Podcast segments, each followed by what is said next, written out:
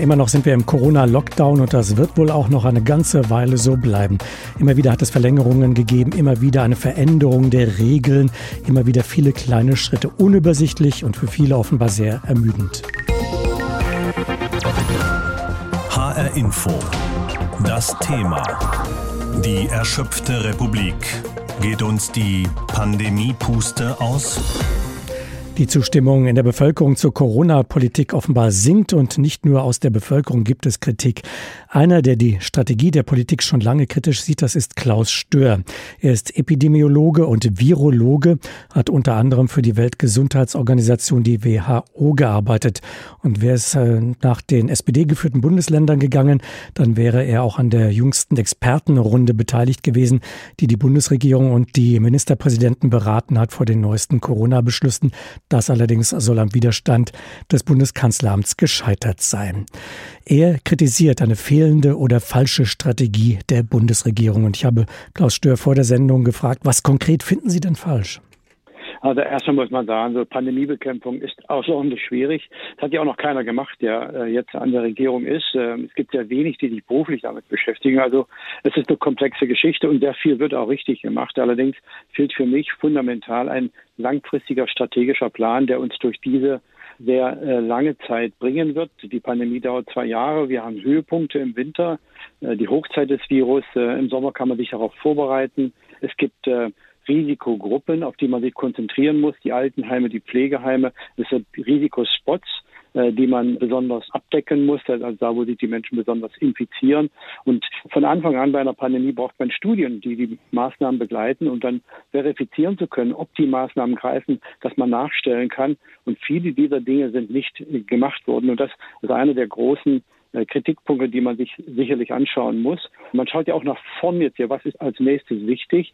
Und meines Erachtens ist es wichtig, sich auf einen Zielkorridor in der Inzidenz, in der Krankenhausbelegung zu verpflichten, den man auch in dieser Winterperiode durchhalten kann, dass man nicht immer wieder von Lockdown zu Lockdown stolpert.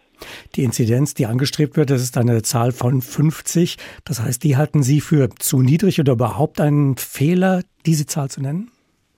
Also es ist erstmal ganz wichtig, so viel wie möglich an Erkrankungen und an Todesfällen natürlich zu verhindern. Das muss die oberste Priorität sein. Auf der anderen Seite muss man natürlich auch ein Programm fahren, das durchhaltbar ist.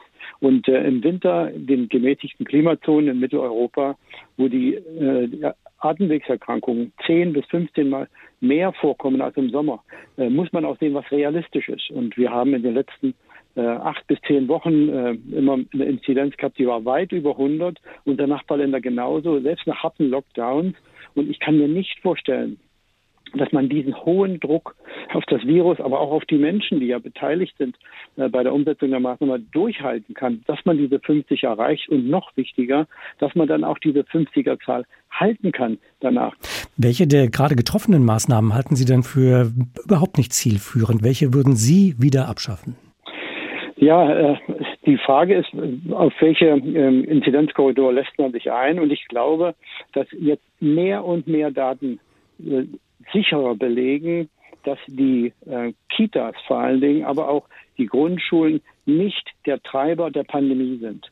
Und ich halte die Argumentation, dass der Tod in den Alten- und Pflegeheimen anfängt in den Kindergärten und Schulen für ähm, völlig absurd. Und ich würde als erstes versuchen, hier in den Kindergärten und Schulen in Grundschulen Lockerungen zu beginnen. Aber das muss natürlich begleitet werden von besserer Umsetzung der Hygienemaßnahmen in Alten- und Pflegeheimen. Dort leben ca. drei Prozent der Risikopersonen und mehr als 30 Prozent der Todesfälle sind dort. Das ist nicht akzeptabel.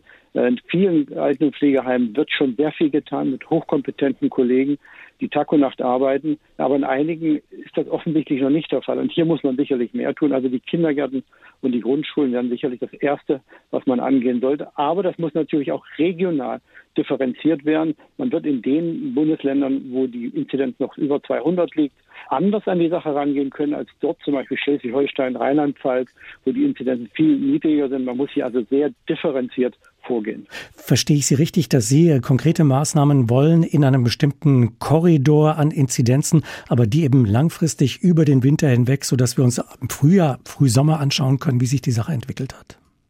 Das ist richtig. Man kann dann auch vorhersagen, welche Maßnahmen äh, ergriffen werden müssen bei einer bestimmten Inzidenz, was man auch nachlassen kann. Es ist ja dann auch viel transparenter, wenn man den Leuten jetzt sagt, pass auf, wir müssen äh, noch drei Wochen äh, die und die Maßnahmen durchsetzen, dann werden wir in der Region an, an Fällen liegen. Die Intensivstationen werden dann vielleicht nur noch 20, 25 Prozent Corona-Patienten haben, werden aber immer noch 10 Prozent Luft äh, haben, um auch äh, Notfälle aufnehmen zu können. Und wenn wir das erreicht haben, dann können wir diese und jene Maßnahme vielleicht lockern. Da können wir vielleicht eine höhere Anzahl von Familienmitgliedern äh, zulassen. Oder wir beginnen sukzessive, schrittweise die Kitas zu öffnen und dann schauen wir uns die Maßnahmen wieder nach drei Wochen an und sehen, wo wir uns in diesem Zielkorridor befinden. Und dann kann jeder sehen, okay, wir haben es nicht geschafft, wir haben zu viele Erkrankungen. Da muss man eben auch wieder schärfer auf die Bremse treten.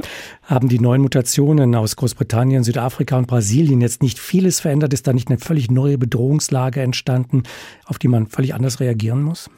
Der Meinung bin ich absolut nicht. Ich habe in meinem Leben über zehn Jahre Variantenentstehung und Verbreitung und Verlöschen äh, beobachtet mit einem großen äh, globalen Netzwerk von Laboren und äh, Experten.